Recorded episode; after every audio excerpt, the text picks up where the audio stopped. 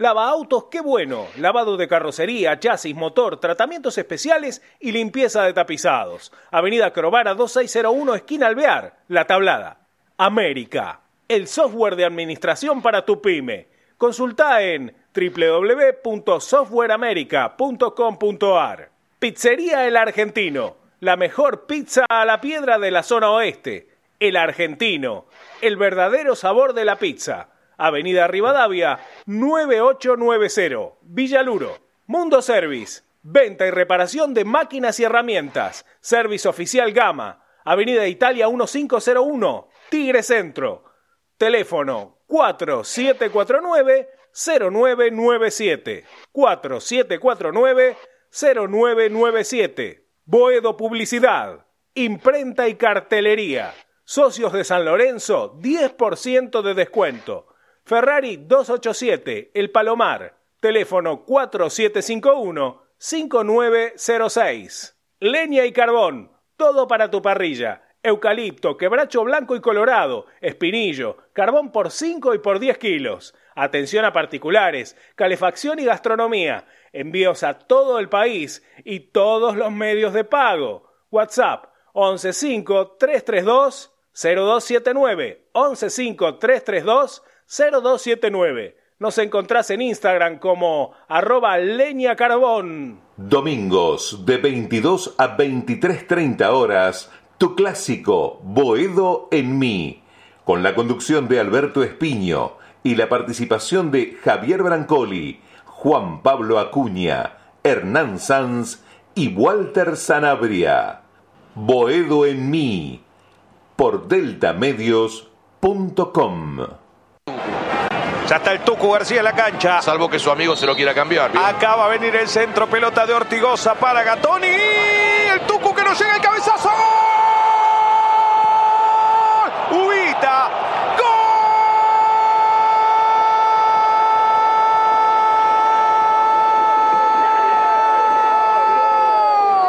¡Gol! De San Lorenzo. Tenía que volver él y volver al gol. Nicolás Fernández, Ubita Fernández, para marcar el 1 a 0 de San Lorenzo a Talleres a los 42 minutos del segundo tiempo. San Lorenzo saca el pasaje a la final. El martes va por boca. El ciclón de Troglio en el verano anda redondito. Volvió Ubita al gol. Cualquier toque que viene de un córner desarticula la defensa. El pie de Ortigosa, esta acrobacia de Gatoni y el descuido de Torres.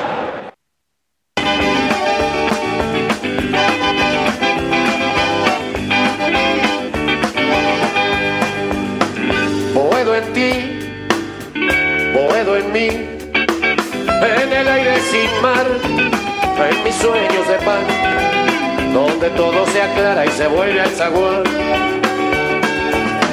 Vivir sin vos, morir sin Dios, esquinazo al azar, soledades de bar, que Boedo y Tarija esperé hasta llorar. Buenas noches, queridos cuervas y cuervas de todo el mundo que siguen a través de Delta Medios este programa, el clásico de los domingos, que es Boedo en mí. El agradecimiento por estar con- junto a nosotros hace más de tres años, ¿eh? Eh, primero en AM 1010, después en AM 690, ahora a través de Delta Medios. Es un placer tener este equipo de trabajo junto a Hernán Sanz, a Javier Brancoli, a Walter Sanabria, a Ramiro Brignoli, eh, el alma mater de, de este, de este proyecto en Delta Medios. Bueno, y como veíamos recién, ¿no? Eh, escuchábamos el gol de, de Ubita, eh, de un San Lorenzo que, que empieza a tener un, un diagrama de a poquito, sin grandes, eh, sin grandes eh, plataformas futbolísticas, sino corriendo, metiendo.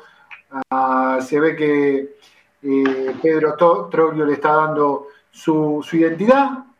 Veremos si se plasma en los próximos partidos. Son los dos primeros amistosos que se logró un triunfo. No es menor. Después, en la parte motivacional, encontrar un dos triunfos seguidos.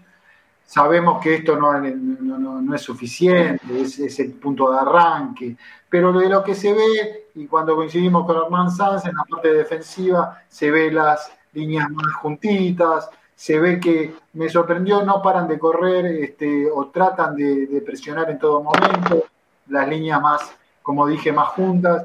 Veremos para qué está. El martes eh, es una buena medida, eh, con un Boca que se refuerza, que tiene dos o tres equipos, eh, dos, o tres planteles de jerarquía en su propia plantilla. Este, veremos para qué está San Lorenzo. tiene que seguir moldeándose.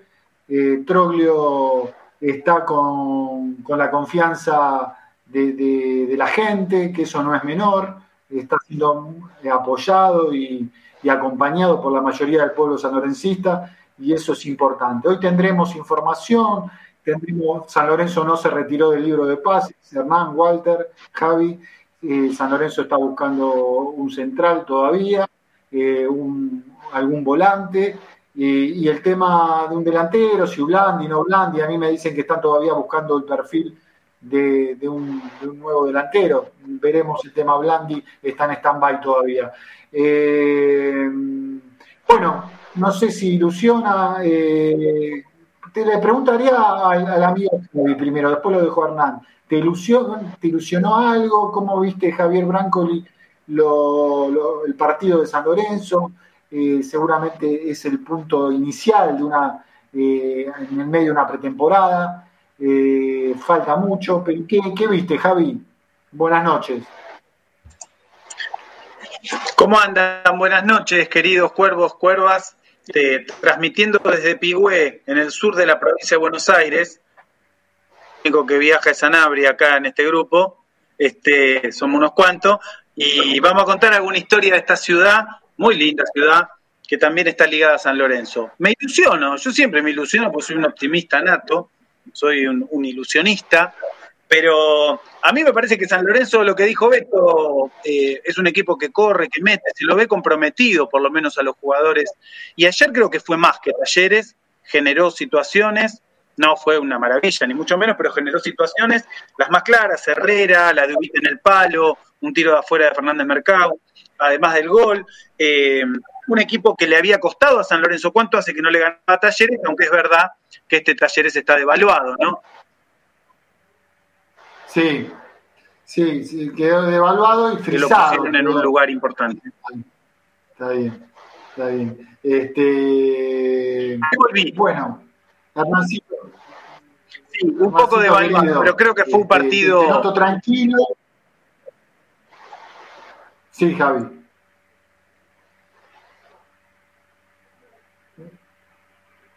un partido, decías, está fallando internet. Bueno, Hernancito, te A ver, ahí estamos de vuelta bien. Sí, te escuchamos, ¿no? Bueno, Hernán. Hernancito, eh, ahí te está mirando Walter Sanabria por la otra por otra ventanita.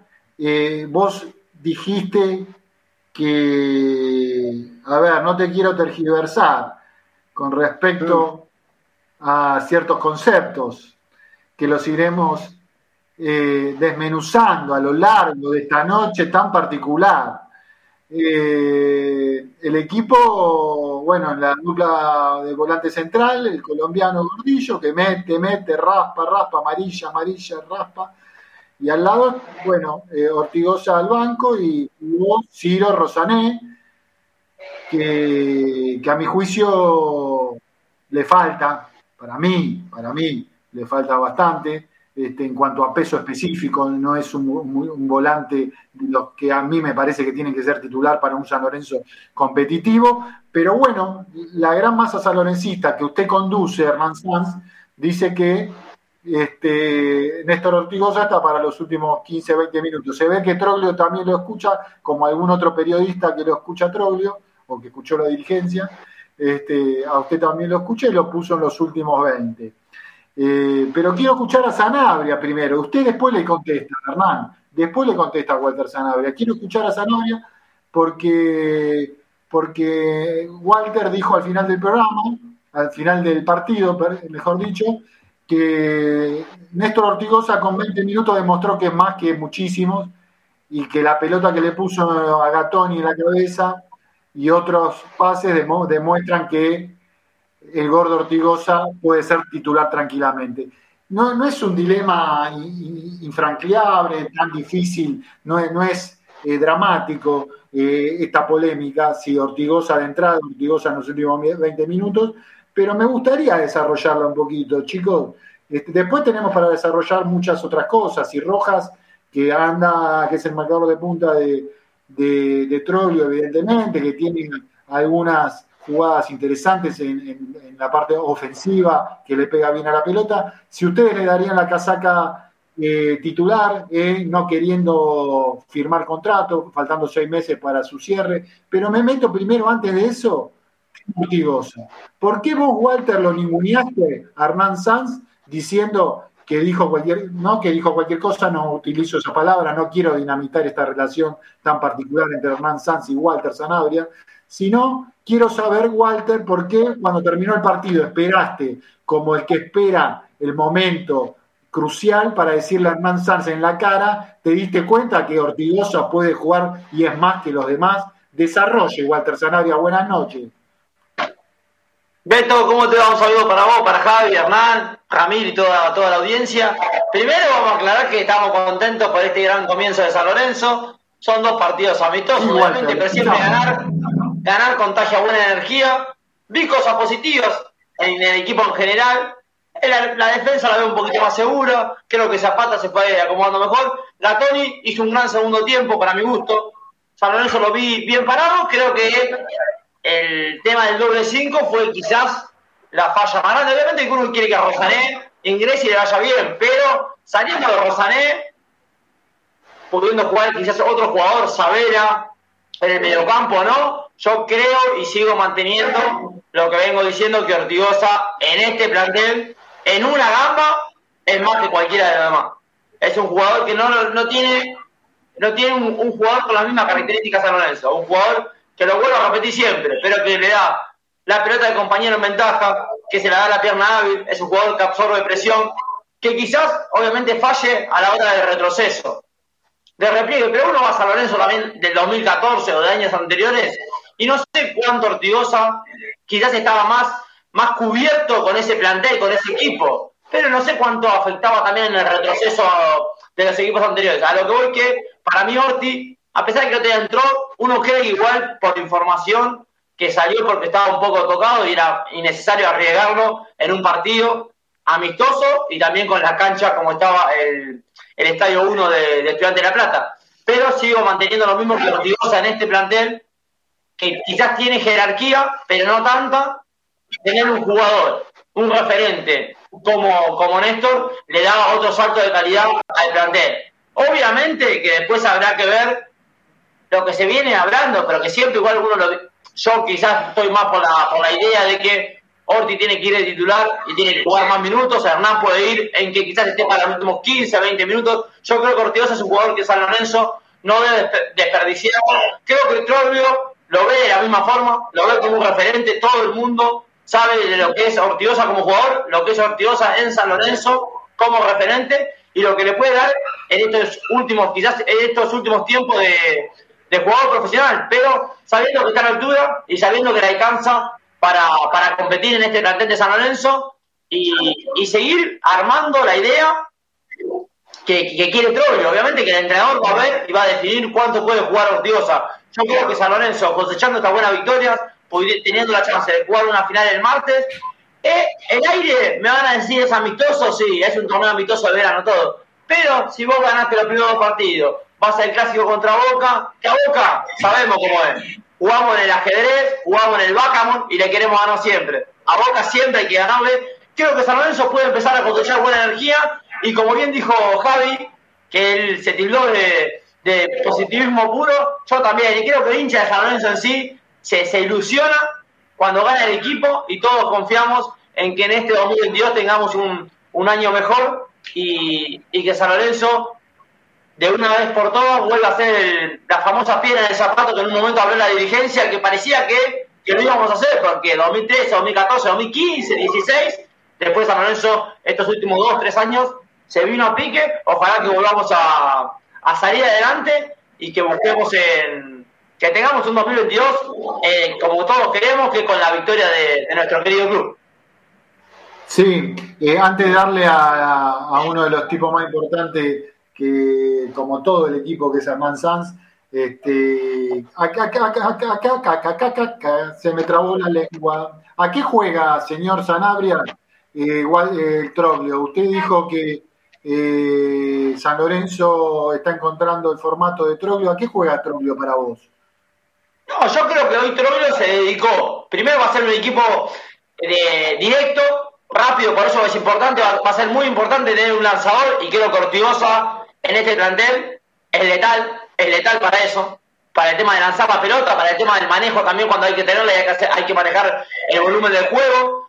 Y creo que está buscando la solidez defensiva, creo que la defensa se empieza a armar con un Gatoni que ojalá que recupere ese nivel que apenas eh, llegó a la primera de San Lorenzo, un Zapata que él mismo lo dijo que con una pre- pretemporada se podía llegar a acomodar mejor. Y vimos dos buenos partidos, creo que ha hecho el otro día un, un muy buen partido, el otro día un correcto partido frente a Talleres, pero Rojas sabemos lo que es como tres, Herrera que se recupera el nivel y empieza a andar, hay que ver también Mercado, sabemos de, de volante por izquierda lo que lo que rindió este último tiempo, tanto como lateral como volante, pero sabemos en la clase de jugador que es, Ubita, que sabemos que es un delantero bicho, Vareiro que llegó, Centurión que se puede acomodar, hay que ver la ficha, creo que Troglio puede llegar a formar un buen equipo y esto es así, vos contagiás ganando y San Lorenzo puede llegar a, a empezar el torneo dando pelea, que es lo que necesita y lo que la cabeceta lo amerita, porque a pesar de que quizás uno ve distancias en los planteles de Boca y River,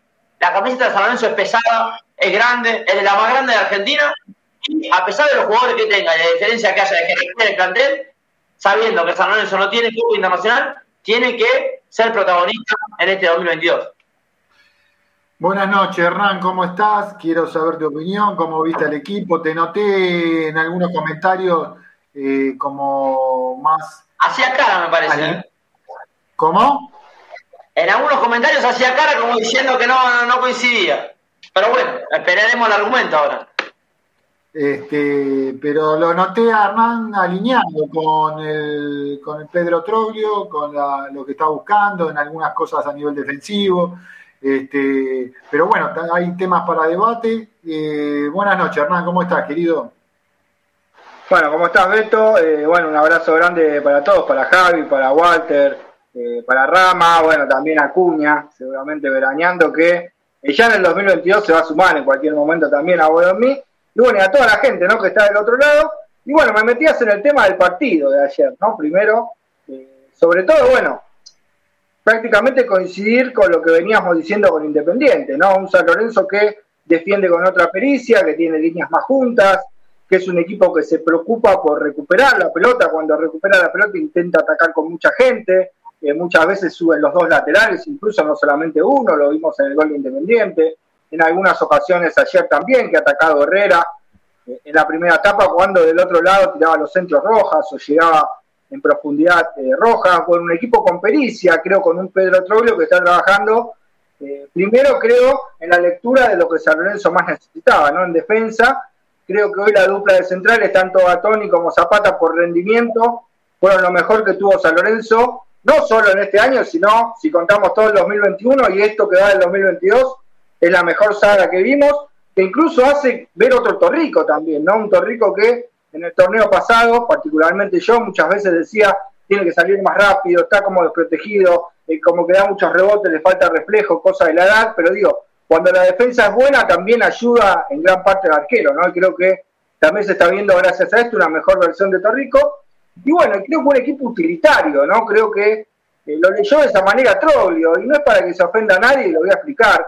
Cuando llega Troglio, piensa en Alexis Castro para esa función de doble cinco con Gordillo, porque hoy el fútbol no se juega solamente con la pelota abajo del pie, poniendo pases. Eh, hay un compromiso también de juego sin pelota, ¿no? El equipo tiene que tener un compromiso, cada jugador tiene que tener un compromiso cuando no tiene la pelota. ¿Por qué? Porque si solamente se trata de poner pases, lo ponemos a Pipo Grosito. La pared te va a meter unos pases bárbaros, Grosito, pero claramente va a desequilibrar el equipo. Cuando uno mira el fútbol, cuando vos tenés la pelota y cuando vos no tenés la pelota, es fácil darse cuenta de esto. ¿Por qué? Porque si yo, por ejemplo, en la posición de Ortigosa, no corro, hago correr más a Gordillo, hago correr más a Fernández Mercado, que juega de carrilero por mi lado, hago correr más a Rojas. Entonces otros jugadores tienen que desgastarse y tienen que perder sus propias condiciones por cubrirme a mí. Entonces esa es la primera falencia que genera a nivel grupal. Entonces un técnico hoy, en el fútbol de hoy, Troglio y cualquier técnico inteligente, eh, busca que eso no tenga que suceder, digamos, que el jugador, un jugador no tenga que despotenciar al resto para potenciarse el mismo, más allá de la calidad, como decía Walter, que es, a ver, lo digo siempre, esto es indiscutible. Ortigosa te va a agarrar una pelota y te va a poner un pase gol y la va a tener en la suela y tiene una calidad impresionante y por eso jugó tantos años en primera y es campeón con San Lorenzo. No lo voy a discutir yo Ortigosa, creo que sería de necio la calidad que tiene. Lo que estamos hablando es la prestación que Ortigosa puede dar y la cantidad de minutos. Creo que quedó más que claro, evidenciado, justamente en lo que hace Troglio, de poner los 15-20 minutos. Entonces Ortigosa entra descansado, con la posibilidad de esos 15-20 minutos también hacer el retroceso, correr un poquito al resto, no descompensar al equipo y meter esas pelotas claras que te puede meter Ortigosa. Entonces creo que quedó claro que con 15-20 minutos... ¿eh? Walter te está haciendo carita. Walter, ¿qué no, no, discrepo, porque capaz, obviamente Hernán tendrá la información, pero para mí la, la información que manejaba es que Ortigosa no juega ayer por un tema físico por estar tocado, no porque Troglio le busque la idea de que para mí Ortigosa es un pilar en el, en el 11 de Troglio, es un pilar y coincido un poco en la visión que hay, pero sí noto que quizás esa falencia no la suple en este caso Rosanel, el chico que jugó, si lo Rosanel no, no, la, no sé si la cumplió con buenas expectativas y creo que lo primordial al fútbol se juega con la pelota. Obviamente que uno tiene que recuperar, pero tener la pelota te da otro, otro, otro panorama a la hora de crear a la hora de llegar al arco para convertir. Y creo que tener un jugador como Ortigosa es eh, en San Lorenzo y en el fútbol argentino, un jugador que no le pesa la pelota es, eh, es distinto y creo que San Lorenzo y mi propia mirada es que el entrenador va a hacer uso y que va a tener sus minutos más. Lo ha dicho que él propio en los entrenamientos de que es un jugador que no le pueden sacar la pelota y quiero que uno lo vea Ortigosa y voy a Ortigosa, lo llevo años atrás. Obviamente que el fútbol ha evolucionado, pero yo no me acuerdo de Ortigosa tampoco presionando a loco en el 2014, en el 2015. Ortigosa le jugaba. Era otro fútbol, era otro fútbol. Primero era otro fútbol, segundo era otro equipo. Pero estamos tercero, de, de 20 años atrás o de 5 años atrás. 6 años atrás. No, pero eso es tiempo. El 2014 a 2022, 8 años. En 8 años cambió muchísimas cosas en el fútbol. No, 2015 San Lorenzo Boca 4-0 en Córdoba. No, no, pero hacer ejercicio. Mirá cualquier partido del fútbol europeo, cualquiera de 2014, y mirá los partidos de ahora y vas a ver los cambios en velocidad, en fuerza física y en un montón de cuestiones. Ocho años en el fútbol es muchísimo. Pero más allá de eso, para redondear la idea, creo que vamos a lo mismo. A ver, yo no digo que para Troglio no sea importante Ortigosa, que le haya dicho Ortigosa volvete a estudiante de Río Cuarto. No, claramente es importante, pero desde que llegó Troglio, puso sus ojos en Alexis Castro, quiere un jugador que juegue en esa posición. ¿Por qué? Porque hay 60, 70 minutos que Ortigosa no los puede jugar. Entonces, claramente creo que la idea de él, incluso hasta pensó en Fernández Mercado adentro cuando esté se movió. Vos, vos estás haciendo una cosa, A ver, vamos a ver un. Ortigosa va a jugar 15 minutos, juega los últimos 15. Yo no sé si 15, 20 o 30, pero yo creo que en la cabeza del entrenador también está, que no está para los 90 minutos, claramente. Después podrán hacer 20, 30, 40. Pero la idea es arrancar con otro jugador en esa posición eh, y Ortigosa entrando, o a lo mejor Ortigosa jugando el primer tiempo, pero teniendo un jugador para poder reemplazarlo cuando ya Ortigosa no pueda. Voy a abrir, un, a ver, Walter Serrá y abro el debate con Javi y con Ramiro. No, digo que quizás no, que no esté para los 90 minutos coincido. Ahora, eh, que no, eh, no se puede no coincidir en que no hay un jugador como Ortigosa en el plantel de San Lorenzo. No hay un jugador. Un jugador así no, tiene San y, y son pocos que hay en el fútbol argentino. Yo creo que se instalan determinados pensamientos como que un jugador tiene que jugar, ¿quién dijo que tiene que jugar 15 minutos, 10 minutos o 20 minutos? Digamos, tiene que jugar lo que le dé el, el, físico, el cuero, para algunos hoy 15 minutos. eh, para otros, en mi caso, puede jugar más tiempo que ese, pero bueno, lo verá Troglio en su momento. De hecho, están buscando un volante, evidentemente están buscando algún tipo de otra dinámica, que no es, para mí no es Rosané, porque si vos me decís, tengo a Batallini o tengo a otro jugador de, determinadas características, bueno, Ortigosa espera en el banco, pero para poner a Rosané, que todavía está en formación, por más que lo que quiera, lo queremos mucho a Ciro, porque está en la platea la gente que lo quiere a Ciro, el, que es de inferiores, pero, pero el pibe tampoco es este, un jugador que vos digas este, es titular indiscutido, muchachos, no, no, vamos a mentir entre nosotros, que un jugador que le falta peso específico, que no tiene la densidad para un mediocampo, para un equipo con, necesidad de ganar, este, puede acompañar, pero tampoco es para, digamos, es titular indiscutido, lo sacamos Ortigosa por Ciro Rosané. Pero bueno, eh, Rama, eh, buenas noches, querido compañero y amigo eh, Ramiro Brignoli, ¿cómo estás? Buenas noches, Beto. Un saludo bueno, para Javi, Walter, Hernán.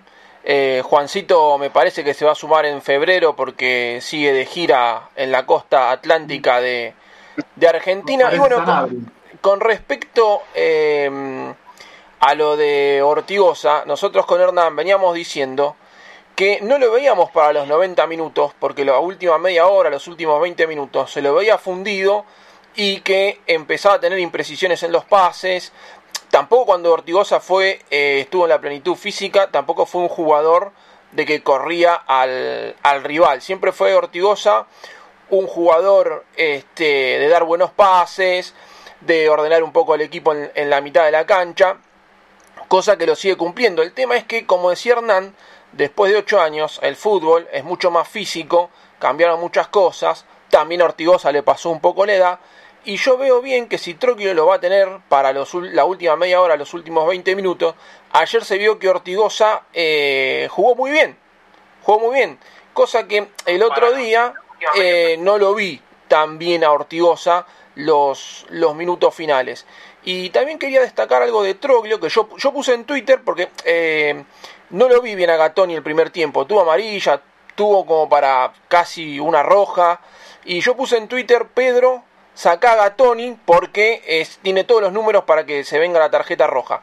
Quiero eh, rescatar de Troglio que debe haber hablado con Gatoni en el entretiempo y Gatoni el segundo tiempo la verdad jugó bastante bien y no estuvo al borde de, esa roja que sí estuvo en el, estuvo en el, en el primer tiempo. Sí, Sí, este Javi está fuera de, red, me parece, en este momento. Cuando se mete, quiero escucharlo a Brancoli. Le mandamos un saludo a la gente que se va sumando en el YouTube eh, de San Lorenzo Redes. Eh, eh, Nicolás Mamarela, Hola Cuervos, el martes hay que ganar. JP, no sé por qué, pero el programa se siente más Andy Romero hoy, porque será, pero no, creo que no hablamos de él. Me parece eh, porque volvió Walter, me parece. ¿eh? Ah, este. Team Sanz siempre, JP muy bien del equipo de Sanz.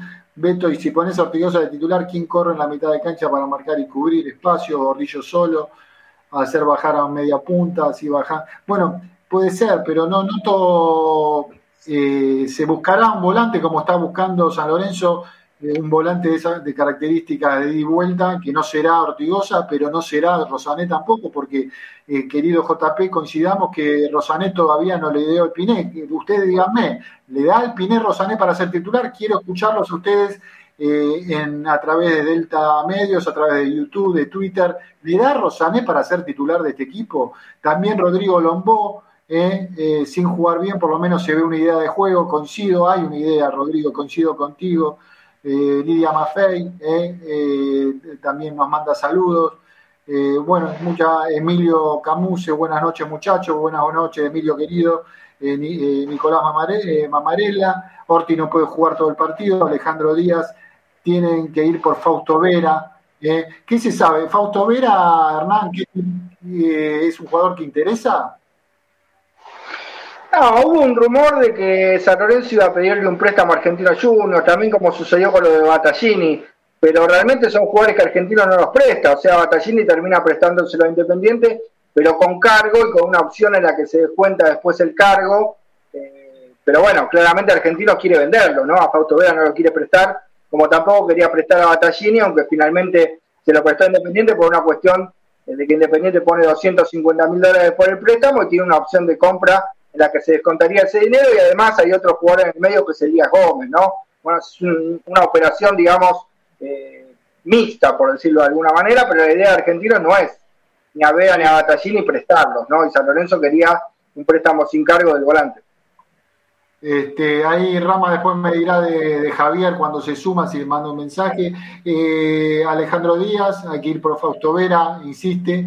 Eh, Lidia Maffei, eh, habla bien de Ortigosa. Emilio Camuse, Ortigosa está para jugar los últimos 30.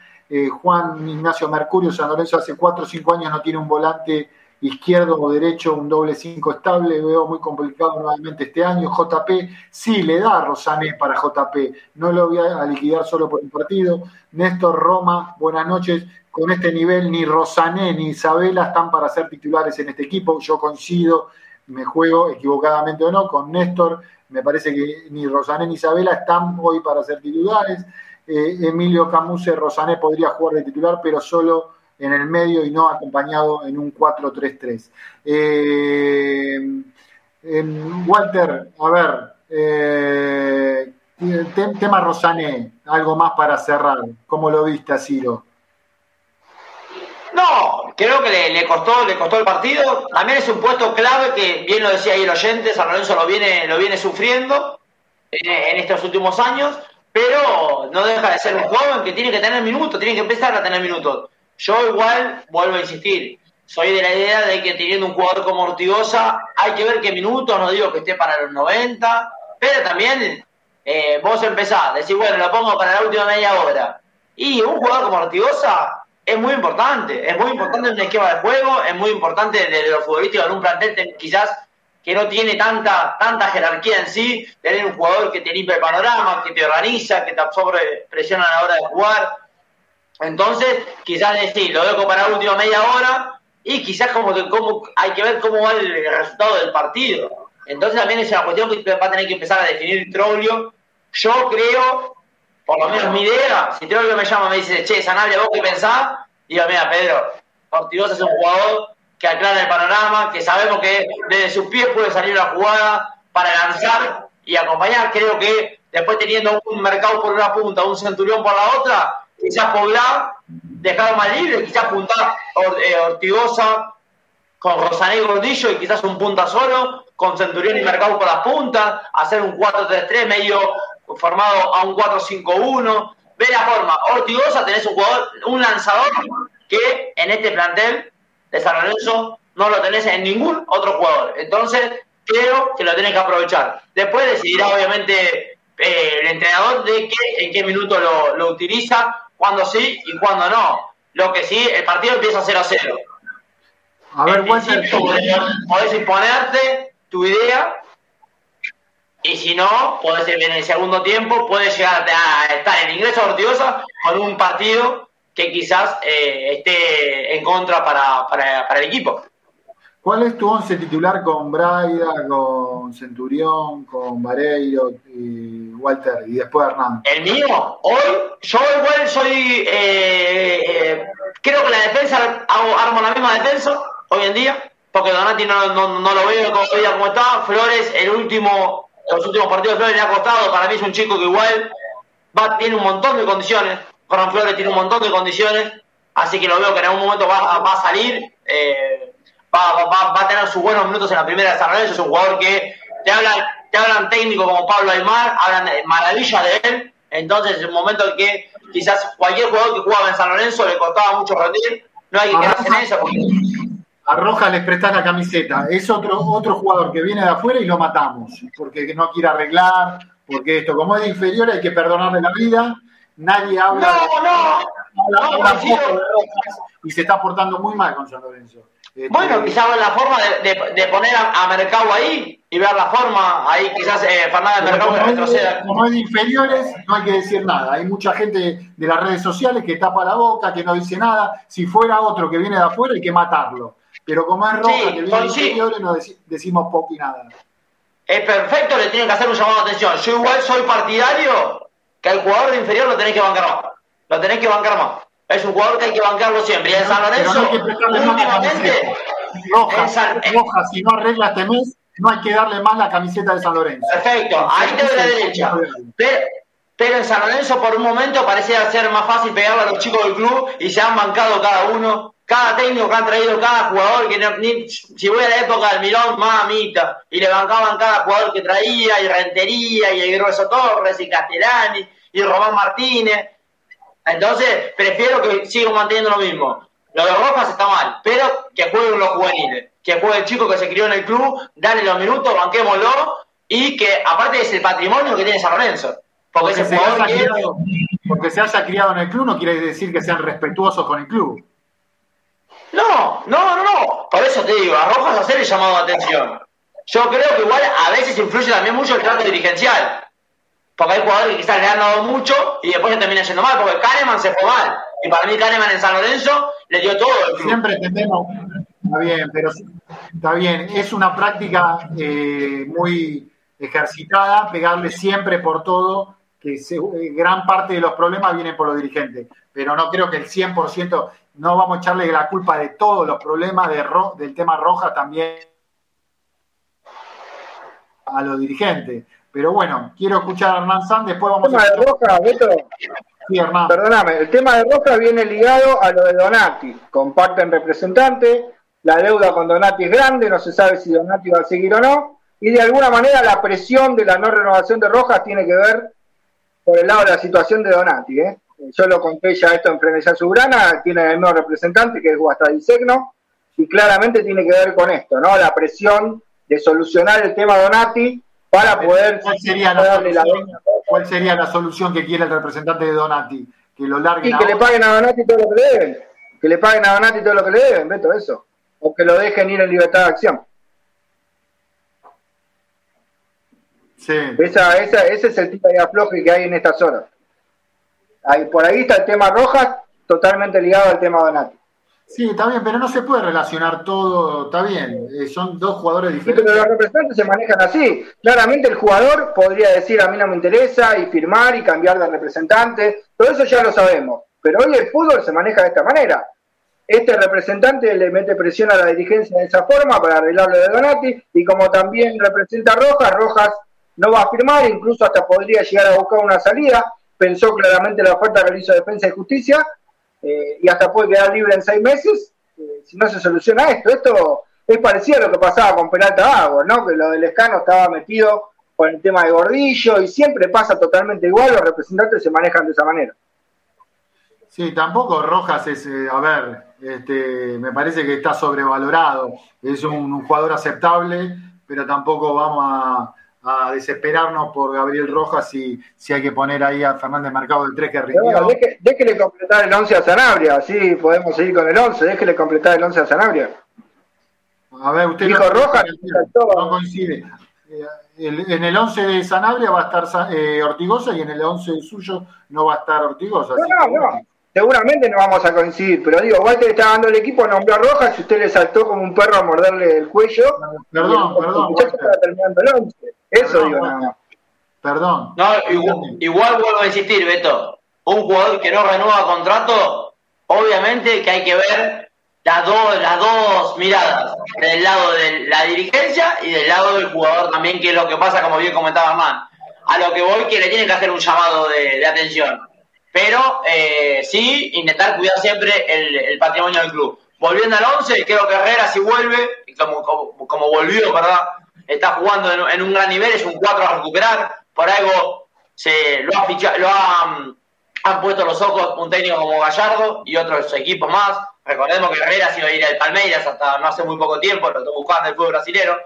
Eh, después los centrales, le decía Zapata y Gatoni, ojalá que se eh, sigan entendiendo de esta forma. Creo que Zapata lo dijo él con una buena pretemporada y adaptándose un poco al fútbol argentino, puede rendir. Empezamos a notar que tiene jerarquía. Y después yo creo que te ingresaría con Centurión por una punta, con Mercado por otra punta, intentaría poblar el medio y un solo punta. Hoy el punta es Ubita Fernández y quizás te queda el recambio de Vareiro. O Vareiro y, sacar a Ovita Fernández y poblar en la mitad de cancha, quizás para no sufrir tanto el tema de, ese retroceso que hablamos, pero obviamente con Ortigosa metido en el 11 porque eh, lanzador, organizador de juego, jugador que absorbe la presión, jugador que le da el pase al compañero, a la pierna hábil, en ventaja, en San Lorenzo, hay uno solo, tiene nombre y apellido, Néstor Ortigosa. Entonces, después discutamos todo lo demás. Pero tener un jugador de, esa, de esa calidad y de esa jerarquía que le da Orti y sumaba lo que es el nombre Ortigosa en el fútbol, en el fútbol argentino, el, el, joven, el joven que jugaba ayer en Talleres, te juega contra Ortigosa, juega contra Ortigosa, es otro nombre. Es un tipo que fue campeón de América, es un tipo que está, está, está escrito en los libros de la historia grande del fútbol y más en la de San Lorenzo Almagro. Entonces, tenerlo, hay que aprovecharlo porque es el último tiempo.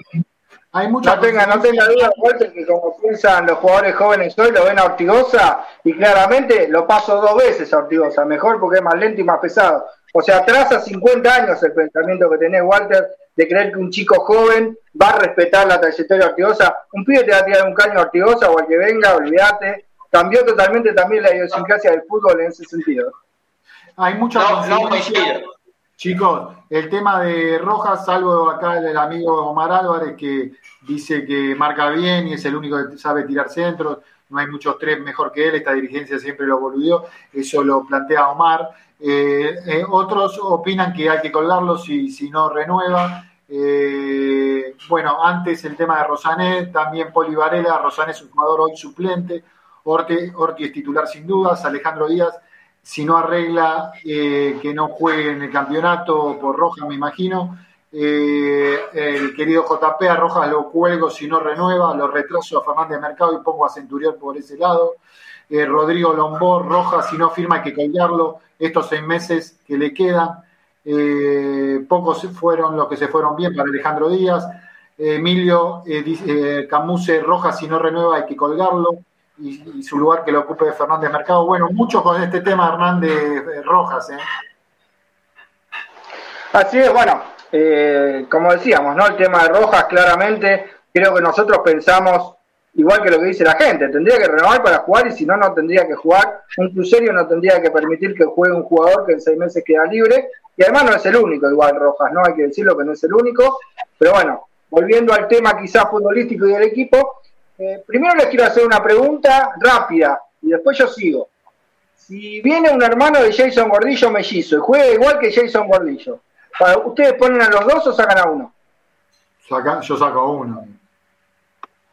Walter. Y bueno, justamente ahí me, ahí me respondieron. Gordillo y Rosane tienen características parecidas como volante posicional, más volante recuperador. Claramente la, Rosané no es ese jugador. No, coincido para, nada. Para mí sería mezclar como un 5 Gordillo, lo que sería Gordillo sería Michelini. Vamos, obviamente te, hablo, me, pongo, me pongo de pie para tomar a Michelini, perdón. No, pero más allá de la condición de cada uno, más recuperador. El peso de Rosan, el peso de Gordillo, con toda su falencia, que muchas veces pega de más, algunas veces desordenado. Es un tipo, un volante con características este, de, cinco, eh, de, esos cinco que, eh, que conocemos en la historia de me, deja, me, dejan completar porque si no, no me van a entender. Gordillo es número cinco con características de raspar, de recuperar. Galeto también era cinco y no raspaba y no recuperaba, era cinco, ¿eh? Sí, era cinco. bueno, entonces yo lo que voy es a la posición. Digo, Rosané se siente cómoda delante de los centrales, recuperando algunas pelotas. No recupera, no recupera, no recupera. Bueno, eso es lo que usted vio. Recupera, recupera. un partido, pero pierde mucho. Pero vamos a hacer un partido, pierde mucho. Bueno, pero vamos a hacer un partido, es la, estamos hablando de las características de Rosané un volante posicional, un volante central. Lo están comparando con Ortigosa, que es un volante. De lo concreto, de lo que hace en el verde césped en los, 90 minutos. Pierde, empate, gana, pierde, pierde, gana, pierde, pierde, gana, gana. hay, un tema, chicos. Vamos a dejarlo si no me dejan Sí. Yo lo que voy es que si vos a Gordillo le pones a Rosané y decís, partimos la mitad de la cancha, De acá a la derecha recuperas vos, de acá a la izquierda recuperas vos. Y adelante tenés un volante que junte líneas, caso Martorani, eh, bueno, otro número 10 que tuvo San Lorenzo, que no lo voy a nombrar porque dijimos que no los íbamos a nombrar, pero digo un jugador que junte líneas y que agarre la pelota y que haga la parte de conducción, no tiene nada de malo tener un doble 5 más aguerrido atrás y a ninguno de esos dos le vas a pedir que se suelte y sea el habilitador de los delanteros. Ahora, en un esquema 4-4-2, al lado de Gordillo sí necesitas un jugador que se suelte más y junte líneas, quizá más parecido a lo que hizo Sabela. Está bien, más parecido a las condiciones de Sabela, les guste o no, que a las condiciones de Rosané, que son jugadores distintos. Los dos son volantes centrales, pero de características diferentes. Tanto Rosané como Sabela como Jalil Elías. Son volantes centrales, pero de diferentes condiciones. Y Ortigosa. Por ejemplo, si vos lado de Gordillo ponés, bueno, Elías, más allá de cuando jugó, jugó mal, pero hay un jugador de la característica de Elías o de Sabela, o Alexis Castro, te va a ayudar más a juntar líneas cuando vos jugás con un 4-4-2. En cambio, si vos jugás con un 4-2-3-1, la idea es poner adelante un jugador que junte líneas. Yo hoy en este San Lorenzo, más allá de la defensa, que pondría a Fernández Mercado de 3, toda la vida dije que para mí es el mejor 3 que tiene el plantel de San Lorenzo, y no lo cambio de posición. A ver, si es el mejor 3, lo pongo de 3. El carril izquierdo puede jugar Centurión, que para eso vino. O sea que yo lo pondría a Fernández Mercado de 3, doble 5 hoy, Gordillo, Isabela y Omar Tegani. Lo probaría el chico en esa posición. doble 5 un poquito juntando líneas. Por la derecha Braida, por la izquierda Centurión. Suelto Ubita y de 9 Vareiro. Ese es el equipo mío. Y bueno, y esa es la explicación para mí de la función de quizá y Gordillo ayer en el campo de juego. Braida de un lado, dijiste, Centurión del otro. Así es, Ubita de media punta, Vareiro de 9 y atrás de ellos Gordillo, Isabela y Omar Tegánico, lo que hay hoy. Traería un jugador que juega al lado de Gordillo. No Rosané. Lo que hay hoy, no Isabela Omar Tegánico. No Rosané. No, no, no, Rosané creo que es más para otro esquema. Rosané y Gordillo jugando juntos sería para poner a lo mejor un Martegani y dos puntas, pero ya tendría que cambiar el esquema. Te veo carita, Walter, pero ¿lo dejamos hablar a Rama o esa carita significaba algo? No, no, no, que voy, entiendo la, la visión que tiene Hernán, pero para mí un 5 se tiene que imponer, por eso la diferencia de Gordillo con Rosané. Rosané no se impone, no tiene presencia a la hora de jugar. Quizás a la distribución puede ser hasta que sea superior a lo que Gordillo, técnicamente con los pies. Pero hoy en día se impone Gordillo y yo vuelvo a insistir, para mí un 11 tener un 11 y tener a Ortigosa fuera de ese 11 me parece innecesario porque Bueno, es lo que puede llegar a lo tiene Manzana, hermano. Respetalo, Ob- Manzana. Obviamente, se respeta, se respeta y aparte hay mucha gente de San Lorenzo que opina lo mismo. ¿Lo respetás a Manzana? Igual que ayer iba 0 a 0. ¿Lo respetás a Ayer iba Manzana? 0 a 0. ¿Lo respetás a Ayer iba Manzana? 0 a 0. Entró Ortigosa 20 minutos, que podrían haber sido 25 o 30, y te hizo ganar el partido. Entonces, ¿qué pasa? Si vos no lo tenías a Ortigosa afuera ayer, posiblemente empatabas con Talleres o lo terminabas perdiendo. Entonces, ¿cuál es la- el problema de decir no sale del minuto cero? A ver, Ortigosa puede ser importante jugando media hora. Esa es una realidad. Lo mismo que antes Neto te preguntaba por Rosané, saliste hablando de Ortigosa. O sea que tu equipo es al arco Ortigosa, de cuatro Ortigosa, de dos Ortigosa. Se ve que te invita a jugar los campeonatos penales, Ortigosa. Digo, jugando media hora porque es importantísimo ganar un partido. Que si no está Rosané puede jugar Sabela. Para mí, cualquier jugador de San Lorenzo hoy en día, si no juega Vita, juega Vareiro, si no juega Mercado, puede jugar Roja, si no juega Gatoni, puede jugar Zapata. Jugador como Ortigosa no hay en el plantel de San Lorenzo. Eso es lo que te voy. Yo bien, voy, pero ¿eh? para media hora dice que gana un partido.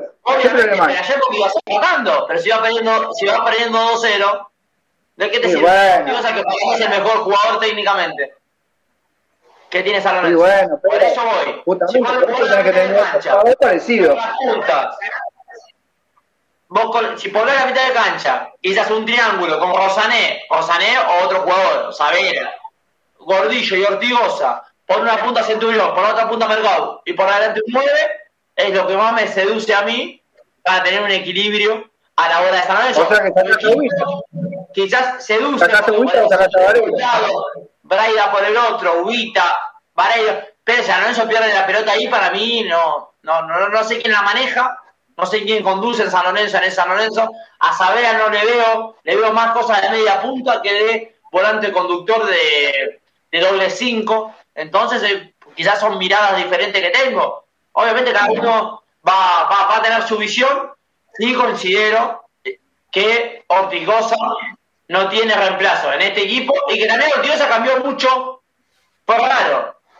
Pero desde que pasó algo, parecía que Ortigosa se olvidó de jugar, está gordo, tiene para 10 minutos nomás, por eso hay cosas que todavía no me terminan de cerrar, pero bueno, cada uno puede tener su mirada. Volvió Javier Brancoli, este, Javi habrá conectado. Eh, estamos con el tema de Ortigosa sí, Ortigosa no, pero bueno, no sé si pudiste escuchar algo del debate. Sí, disculpen, Internet hace las suyas y, me perdí en una parte del programa. Eh, avisen si se escucha bien, lo único les pido. Eh, sí, yo considero que, el, el, tema es a qué quiere jugar San Lorenzo, ¿no? que San Lorenzo podría jugar sin un 5 de distribución. Entonces, también hay decisiones que se toman eh, y en función de eso uno puede evaluar. Yo lo que vi de Ortigosa en cancha es que me parece que le dio una fluidez de juego que no tenía, y solo les pido, recordemos los cinco que pasaron por ahí últimamente, Torito Rodríguez, Jalil Elías, yo lo veo Ortigosa y a mí me parece que deslumbra, que esto niño Cerezo este, en el 78, qué sé yo. Me parece que es un jugador deslumbrante en relación a lo que teníamos. Siempre hay que evaluar a los jugadores en relación a la situación en la que les toca jugar y no fuera de contexto. El contexto es este, un San Lorenzo en crisis, un San Lorenzo con dificultades para resolver todavía su libro de pases, esperemos que habiliten a los jugadores, y desde el campeonato pasado yo no vi que San Lorenzo perdiera fútbol, eh, porque yo también podría decir, ¿Ustedes se acuerdan de Riquelme raspando, abriendo espacios, recuperando la pelota?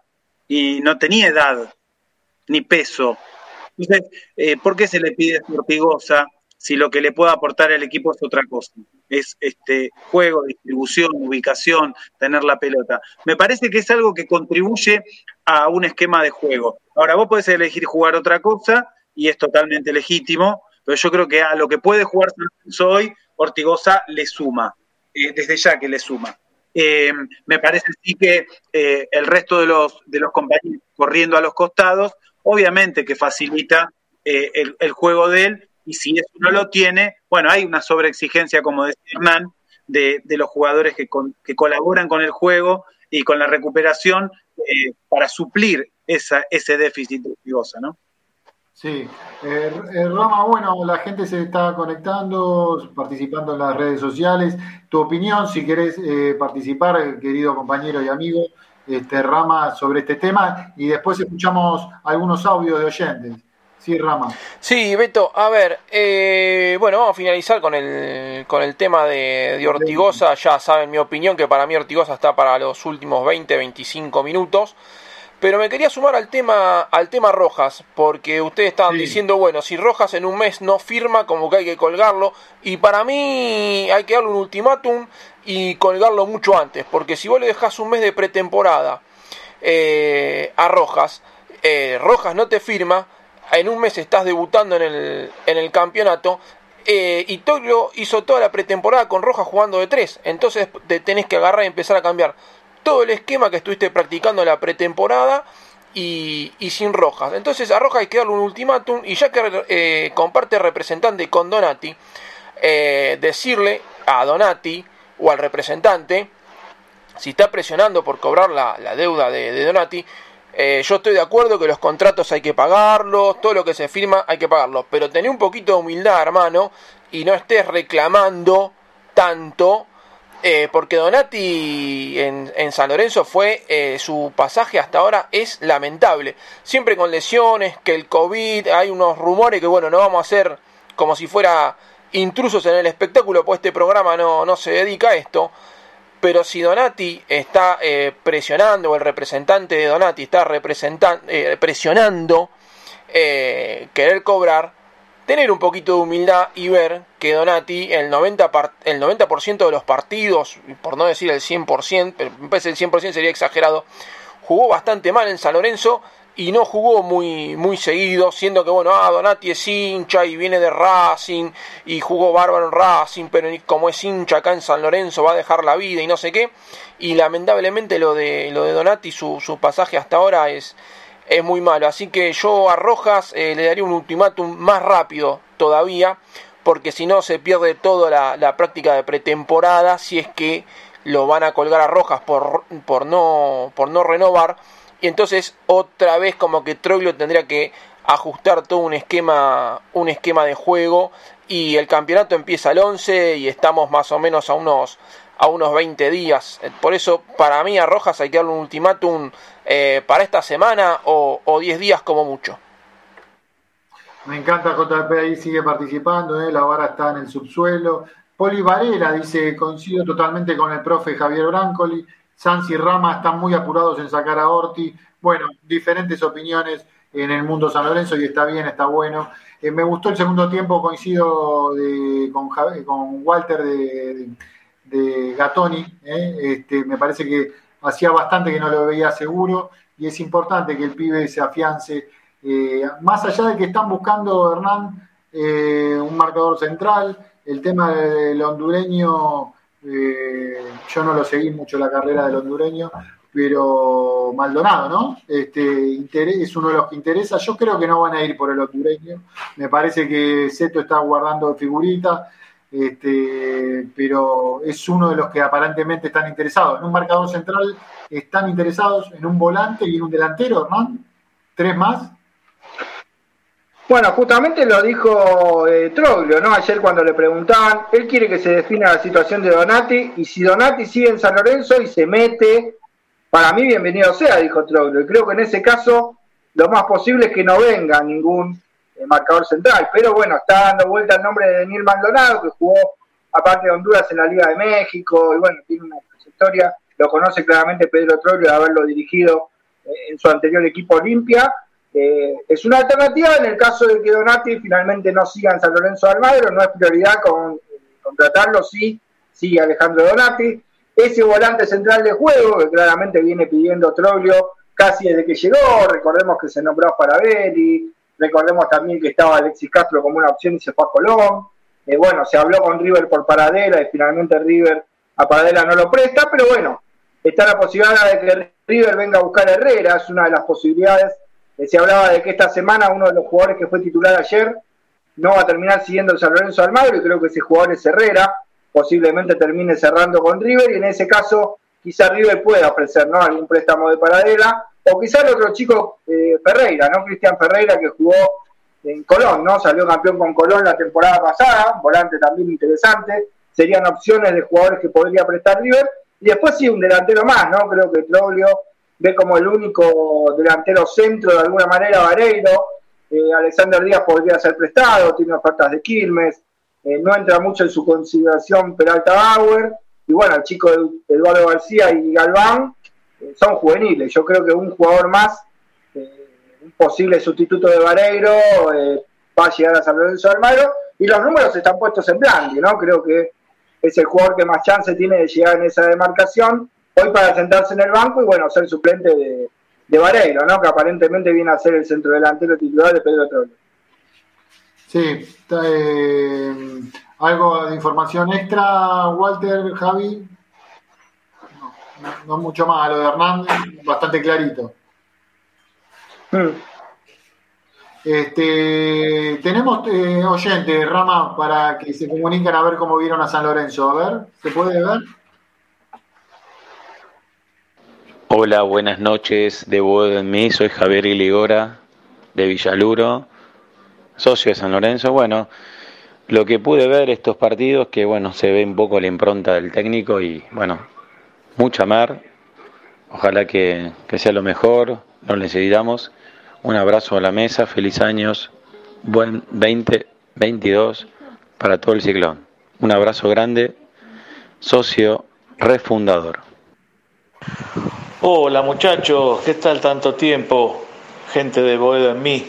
Bueno, en primer lugar quiero desearles un feliz año laboral y en todo sentido y en lo deportivo nuestro querido San Lorenzo.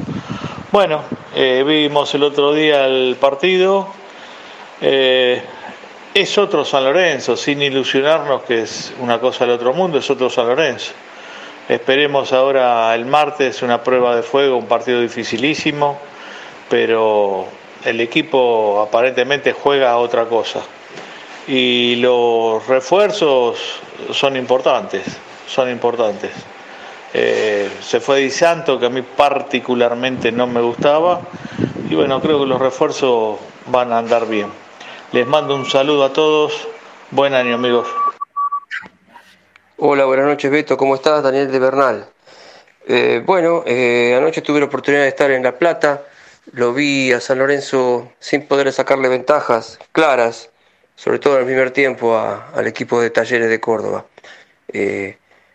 El terreno estaba complicado, el, clima hizo estragos casi ya en ese, en ese campo de juego con tantos partidos. Pero bueno, se la bancó bien San también se la bancó bien y bueno, pudo desnivelar sobre el final. Este, lo veo con otros ojos este equipo, la verdad lo veo muy esperanzado. Si bien es un torneo eh, amistoso, de verano, eh, muestra otra cara al equipo. Eso es lo que me parece a mí, como hincha, ¿verdad? Así que bueno, estoy eh, bueno, con cifradas esperanzas para el martes, cuando nos toque enfrentar a nuestro tradicional rival de la Ribera. Así que abrazos muchachos, espero que estén bien. Gracias.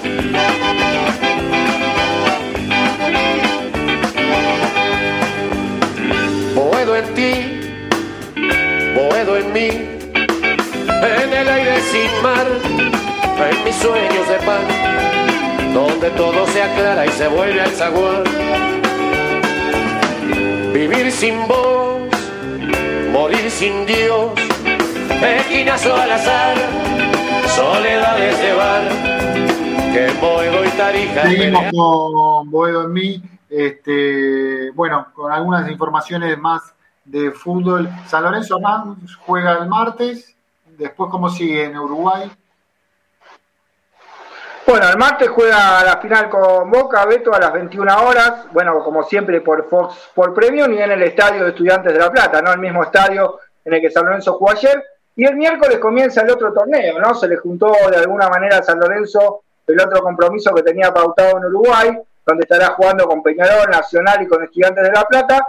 Y arranca el debut justamente con Estudiantes de La Plata, 21 a 45 el día miércoles en Uruguay. Y bueno, Troglio no se asusta para nada de esto y ya dijo que va a poner un equipo para cada compromiso, así que San Lorenzo va a estar jugando en La Plata con un equipo y luego algunos jugadores viajarán a Uruguay para integrar el banco de los suplentes y un equipo alternativo será el que juegue contra Estudiantes de La Plata, alternativo pero con la posible presencia de Vareiro y Centurión. ¿eh? San Lorenzo mañana estaría eh, levantando la inhibición, pagando a Palestino, según lo que informan desde la dirigencia, y si con suerte dan el ok desde FIFA, ya San Lorenzo Almagro podía utilizar por lo menos a Centurión y a Vareiro en el partido con Estudiantes de La Plata, no a Braida porque bueno, dio de COVID, eh, el, otro refuerzo que tiene San Lorenzo Almagro dio positivo de COVID, por ende no va a poder estar en ninguno de los compromisos, pero sí la idea es ante Estudiantes de La Plata tratar de que jueguen por ejemplo Centurión, Vareiro, también Batalla en el arco, eh, bueno, Peruzzi en lugar de Herrera, bueno,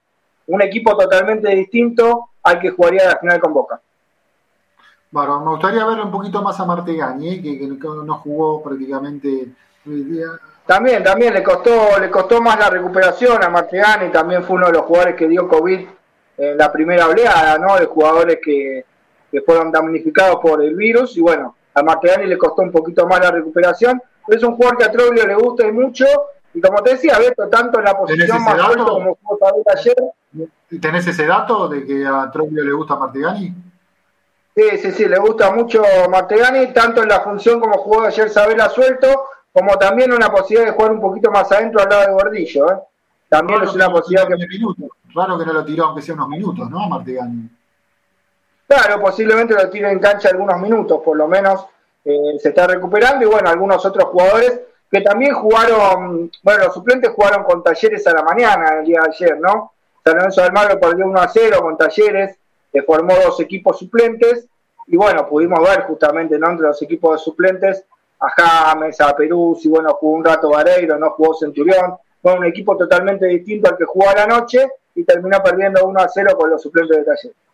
Se viene el gran informe de Javier Brancoli a 20 años de la Copa Mercosur, eh, tan importante, tan, tan recordada. Javi, eh, Walter, antes del informe de Javi, ¿algo para acotar? ¿Quieras acotar? puntualmente de algo? No, no, no, me, me, quedé pensando en que dimos el 11, Hernán y yo, y no escuchamos el de Javi ni el tuyo. Ah, es verdad, ¿eh? Es verdad. Los que ponemos las fichas en la cancha somos nosotros dos. Para que la gente después nos diga. Estamos yo quiero escuchar a Javi antes del informe que me diga su 11. Igual, y Ramiro, obviamente. Pero todo. Para mí la línea de fondo es la que jugó ayer, eso no hay duda, ¿no? La, Ahí sí, armar medio. Javi, la pregunta clave ¿es Ortigosa adentro o Ortigosa afuera? No, yo ya di mi opinión, para mí es Ortigosa adentro, pero bueno, tampoco es que tampoco es que todo es una grieta, ¿viste? Yo creo que no, de aporte no. Pero y aparte la verdad me encantaría, yo creo que a Rosané le falta tiempo todavía. No, no es que lo mato a Rosané. No, me parece un jugador que, le puede dar a San Lorenzo. Sabela en esa posición quizá también, pero todavía no lo demostraron. Entonces, hoy tenés un compromiso para jugar un partido, eh, una final de torneo de verano. ¿Y vos a quién ponés? Y yo quiero poner, yo quiero ganarla. Me parece que con Ortigosa en cancha eh, mejor, aunque después pueda salir, aunque no cumpla los 90 minutos. A mí me gustaría otro central, aparte de, lo que tenemos, con Zapata. Este, dudo entre Gatón y un central nuevo este, que, tenga envergadura, eh, porque Gatoni todavía no me da la confianza, anduvo bien segundo tiempo, pero todavía no me da suficiente confianza. Hoy de lo que tengo dejo Gordillo y Ortigosa, de lo que tengo. Si, viene un volante que supla a Ortigosa, bueno, pero hoy no está. Eh, no veo para Sabela, para Rosané, no los veo. Este, Braida de un lado, Centurión del otro, me gustaría Ubita con Vareiro. Este, más o menos esas características. Eh, bueno, se viene. Perdón, perdón, Beto, lo sacas a Fernández Mercado, ahí, ahí sí te, te, te, te debato. No, no, no, no, no, no, lo pongo de tres y lo saco a Rojas, no, lo saco a Rojas. Ah, ok, ok. Este, y bueno, eh, recordado, hace 20 eh, años ya del Mercosur, Javi, este, una noche recordada.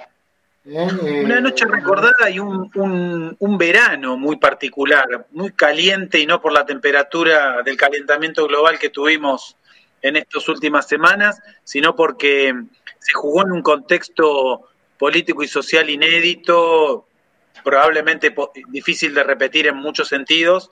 Eh, y, porque además se lo recuerda esa Copa Mercosur como, como el primer logro internacional de San Lorenzo. Y a mí me gustaría poner un asterisco y decir que San Lorenzo tiene en su historia un largo recorrido internacional que no se traslada necesariamente a la estadística de las copas.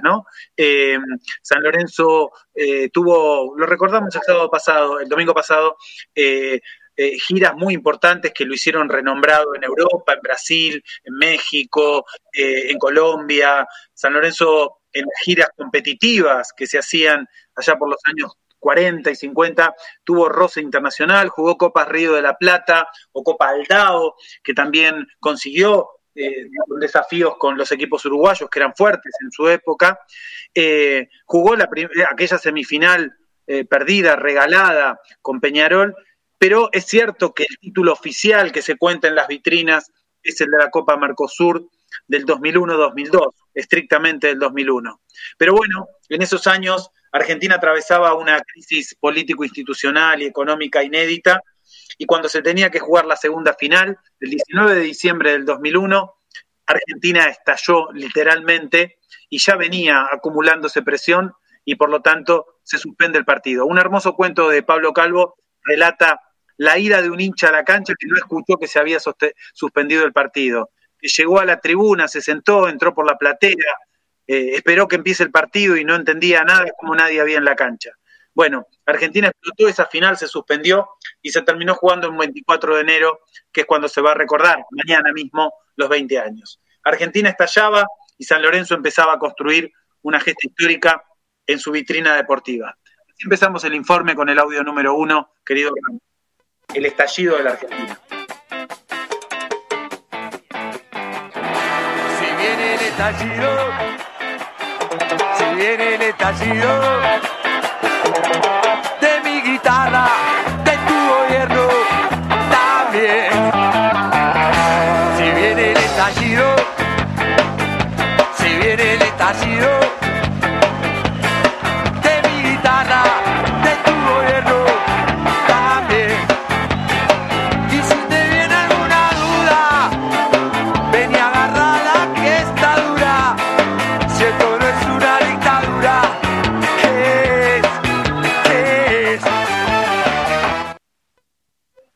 cinco presidentes en una semana, este, 30 muertos en la Plaza de Mayo, un presidente que se fue en helicóptero, eh, y en ese contexto, la primera final se había jugado el 12 de diciembre y la del 19, ya fecha recordada, se suspende entonces para el año 2002. El arquitecto deportivo, futbolístico, táctico y técnico de ese equipo que ya había sido campeón récord en la temporada del 2001 va a ser el ingeniero Manuel Pellegrini.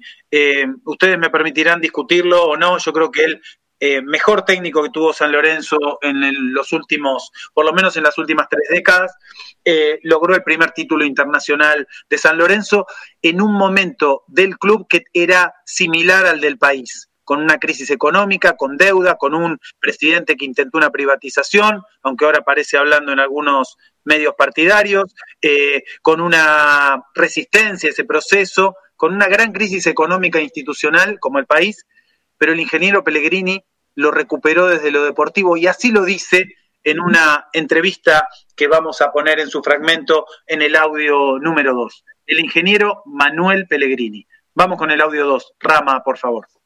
Yo creo que esa pasada por San Lorenzo, donde todavía por suerte está el récord de puntos de la historia del fútbol argentino, fue en un momento muy complicado la institución, con muy buenos jugadores, pero llegaba un técnico absolutamente desconocido, con jugadores que hacía dos años que no cobraban, donde había un ambiente interno bastante, bastante complicado y bueno, apareció una famosa frase que yo dije, si por ese camino no hemos podido, no han podido cobrar, a ver si a través de la gloria deportiva logramos justamente que cambie lo que ha sido la, dinámica de este club en los últimos años.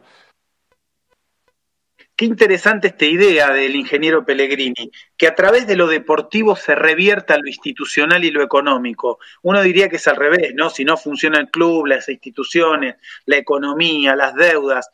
Pero sin embargo, Pellegrini, en un contexto bastante parecido al que tiene San Lorenzo hoy, dice, desde lo deportivo vamos a recuperar el lugar de este club. Ojalá se nos pueda dar en estos años una gesta deportiva que vuelva a poner a San Lorenzo en el lugar que se merece, pese a estar remontando una especie de tobogán, ¿no? Al revés, eh, en, todos los sentidos eh, que ha afectado a la institución este último tiempo. Interesante la idea del ingeniero Pellegrini. San Lorenzo disputó la Copa Mercosur con eh, los equipos más grandes del continente. ¿sí? Jugaron los cinco grandes de Argentina, eh, más Vélez Fiel y Talleres. Jugó Corinthians, Cruzeiro, Flamengo, Gremio, San Pablo, Colo Colo, La Católica y la Universidad de Chile. Cerro Porteño de Olimpia, Nacional y Peñarol, los grandes del continente, jugaron esa Copa Mercosur 2001. San Lorenzo ya había jugado una semifinal en el año 98 eh, y llegaba con expectativas a, esa disputa eh, que mm, llegó a la instancia semifinal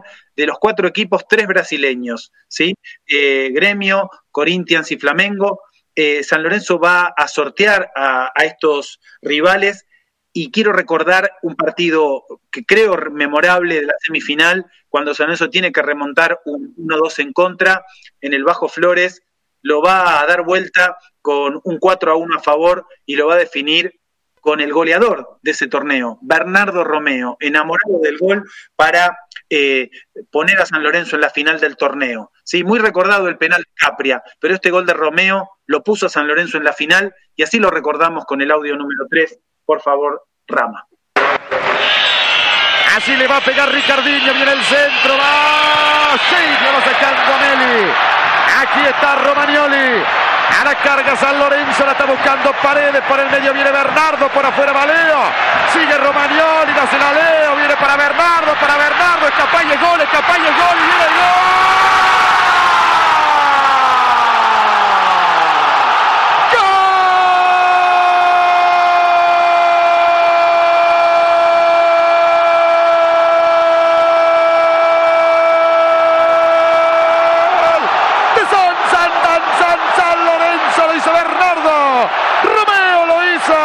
A los 46 minutos del segundo tiempo, liquidando el partido. San Lorenzo 4, Corinthians 1, Romeo lo hizo. Romeo fue el goleador de ese torneo con, con 10 tantos, por amplio margen, hizo goles decisivos como este que recordamos en el Bajo Flores frente a Corinthians, que se venía, que había descontado y que podía llevarnos a, a la definición por penales, va a definirlo sobre el final. Eh, un gran torneo de Bernardo Romeo. Bueno, la final, como dijimos, suspendida, un 0 a 0 eh, en Río de Janeiro, con Flamengo en la ida, 12 de diciembre, la vuelta eh, que se iba a jugar el 19 se juega el 24 de enero del 2002. Una cancha que era un manojo de nervios, partido trabado, San Lorenzo empieza perdiendo 1 a 0, empate del Pipa Esteves y una definición por penales absolutamente cardíaca que va a tener a Sebastián Saja como principal héroe, que va a coronar con el gol del Coco Capria y con una imagen conocida en muchas finales de San Lorenzo. La gente invadiendo la cancha, eh, muchos petrificados pensando que se podía suspender el partido, como pasó en el 95, en el 2001, en el 82, eh, la gente entrando a la cancha casi anticipando el resultado. Así fue como la gente de San Lorenzo, protagonista de tantas gestas, eh, casi que se hizo de la copa antes que el árbitro señalara el, final con el gol del Coco Capria. Queremos la copa, así lo cantábamos, así lo concretó y abre una senda de, de logros internacionales para San Lorenzo en el siglo XXI. Dale San Lorenzo que queremos la copa. Vamos con el audio 4, por favor, Rama.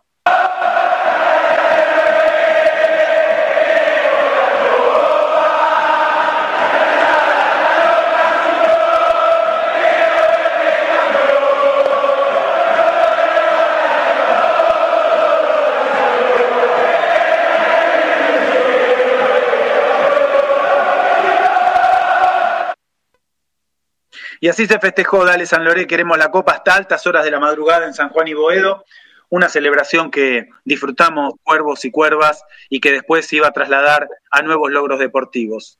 Una vez más, San Lorenzo grabando su historia en el fútbol argentino y en este caso también en el fútbol internacional. Gracias Rama, como siempre, por el informe. Bueno, excelente, excelente como siempre, Javi Brancoli con el informe esa recordada noche en el nuevo gasómetro. Eh, gracias, Javi. Hernancito, ¿estás, ¿estás en línea? No, justo lo perdimos, Hernán. Rama, ¿alguna novedad fuera del fútbol? Sí, mira, quería hablar primero, antes de salir un cachito de, del fútbol, eh, estoy viendo y recibiendo muchos mensajes y comentarios de gente que tuvo problemas y tiene problemas para sacar la entrada para el partido de, del martes y otra queja que hay para el partido del martes es como que a Boca le dieron más plateas que, que a San Lorenzo. A ver, si vos tenés un sitio web que se dedica a vender entradas y pones a la venta entradas para un partido, San Lorenzo Boca, que son eh, los, uno de los equipos más eh, populares junto con River Racing Independiente, tenés que tener esto previsto de que vas a tener un este, aluvión de personas que quieren sacar las entradas y está todo el mundo con problemas. Una persona pudo sacar dos populares después de dos horas. Hubo gente que, bueno, no, no podía entrar. Hubo gente que le salió un cartelito de estás en espera y en 10 minutos eh, vas a poder sacar tu entrada y se les cortaba por ahí faltando 2, 3 minutos. Eh, a ver muchachos, eh, Internet existe hace más o menos unos 40 años, hace 20 años que es masivo Internet y vos te dedicas a vender entradas. Como que tenés que tener previsto que vas a tener mucha gente intentando comprar la entrada. No puede ser eh, que se te cuelgue el sitio de, internet y también eh, le salía el cartel a la gente de eh, como que no, no, había más populares. volvías a entrar y tenías este, populares disponibles. O sea, tuentrada.com como que lo tendría que haber tenido previsto a, a este tema y bueno, la verdad que esperemos que no sé, que la próxima vez que organice algo tuentrada.com este, lo, lo haga mejor, pero bueno, las quejas eh, son muchas por, por este tema. Bueno, nos salimos de lo futbolístico y lamentablemente San Lorenzo tuvo una derrota en la Supercopa jugando contra Kimsa, perdió 88 a 69.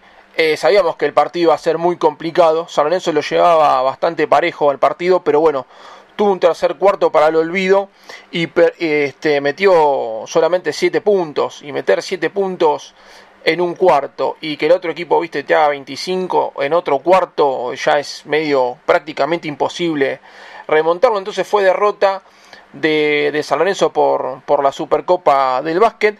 Y San Lorenzo va a estar jugando de visitante contra Peñarol de Mar del Plata este miércoles 26 de enero a las 9 de la noche. Bueno, Rama, completito como siempre.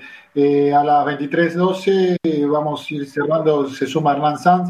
Las del estribo, las, las últimas participaciones para cerrar el Boedo en mí de, esta, de este día domingo. Eh, Hernán, ¿alguna información para el cierre?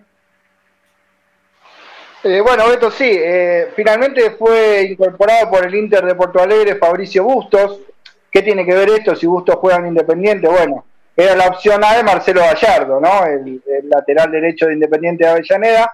Eh, solucionada esta incorporación al fútbol brasileño de Bustos, seguramente la opción B en, la preferencia de Gallardo, que es Herrera, que bueno, lo va a venir a buscar River seguramente en esta semana. Así que bueno, confirmado lo de Bustos, eh, bueno, toma más color la posibilidad de que River venga a buscar entonces a Yacaré Herrera. Bárbaro. Eh, Walter, algo para tu cierre. No, esperar, esperar ahora el martes.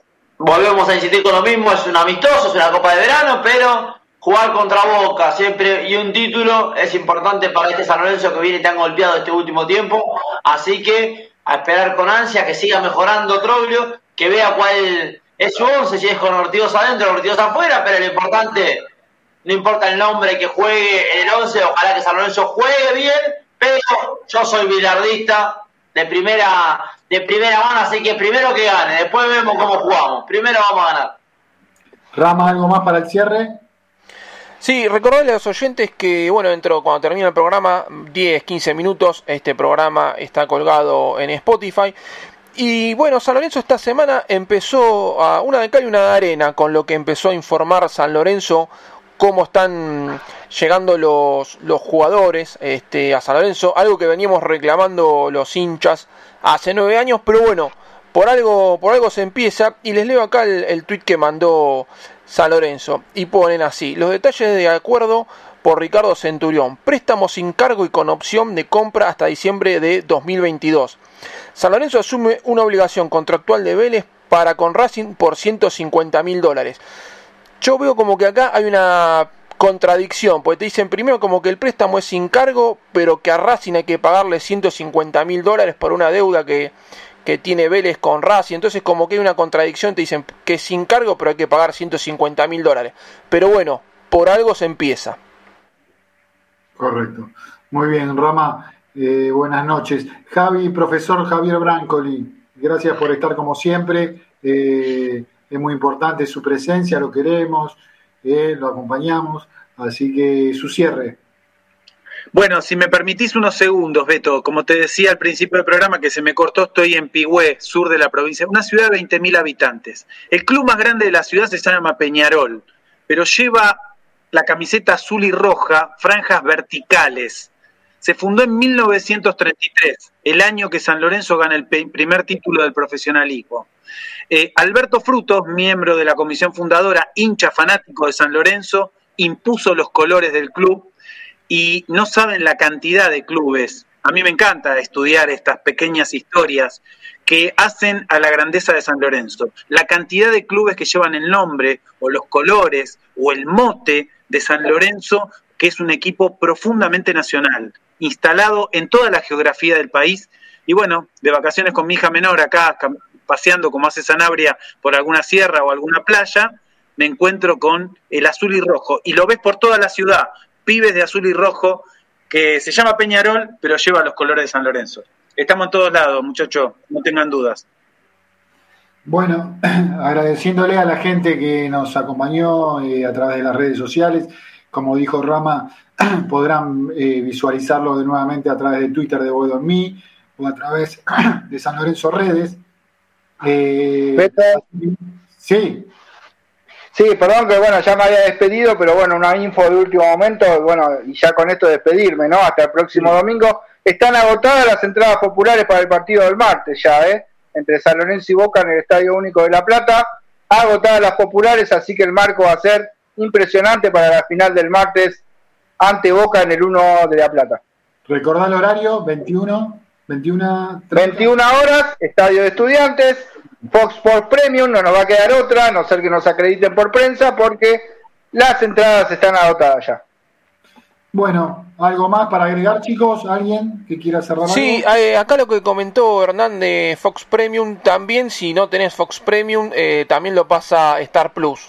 Es una plataforma nueva de, Fox que se ve solamente por, por internet, pero bueno, es una opción más para, para ver el partido. No tiene tanta masividad como Fox Premium, pero bueno, por ahí a lo mejor la gente lo, lo tiene contratado para ver este porque es una plataforma que tiene deportes y también tiene series y películas que es lo que se viene en el streaming ahora este en estos próximos años y bueno acá Star Plus como que da el puntapié inicial de, de esto así que el que tiene contratado Star Plus y por ahí no tiene Fox Premium también lo puede ver por, por Star Plus Eh, agradecerle a todos los oyentes y a ustedes principalmente, al equipo de Boedo Mí, eh, que cada uno hizo su, su, esfuerzo cada domingo para estar presente eh, en esta emisión semanal.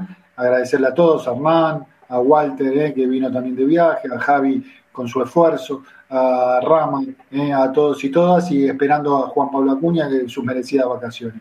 Eh, hermancito, a todos, buenas noches, si Dios quiere el domingo, que viene nos vemos eh, con eh, un triunfo de San Lorenzo esta semana y nos veremos para comentarlo el próximo domingo a través de Delta Medios, de la, eh, de la querida emisión de Boedo en mí eh, con Rama Brignoli. Buenas noches a todos y todos, nos vemos el domingo si Dios quiere, chao, chao, buenas noches, chao chicos. Soy capaz de irme a la luna llevando la misma pasión, no sin antes darme el gusto de ver al cuervo campeón. Boedo en mí, el programa que escucha el Papa Francisco y se entera todo lo que pasa con San Lorenzo.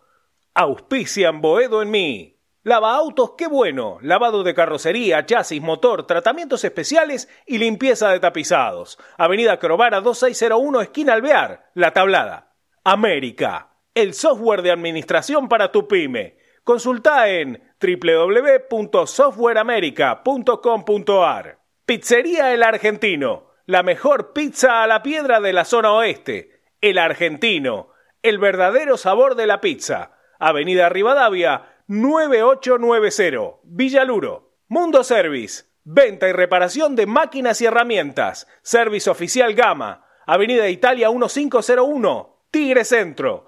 Teléfono 4749-0997. 4749-0997. Boedo Publicidad. Imprenta y cartelería. Socios de San Lorenzo, 10% de descuento. Ferrari 287, El Palomar. Teléfono 4751-5906. Leña y carbón. Todo para tu parrilla eucalipto, quebracho blanco y colorado, espinillo, carbón por 5 y por 10 kilos. Atención a particulares, calefacción y gastronomía. Envíos a todo el país y todos los medios de pago. WhatsApp 115-332-0279. 115-332-0279. Nos encontrás en Instagram como arroba leña. Domingos de 22 a 23.30 horas tu clásico Boedo en mí, con la conducción de Alberto Espiño y la participación de Javier Brancoli, Juan Pablo Acuña, Hernán Sanz y Walter Sanabria.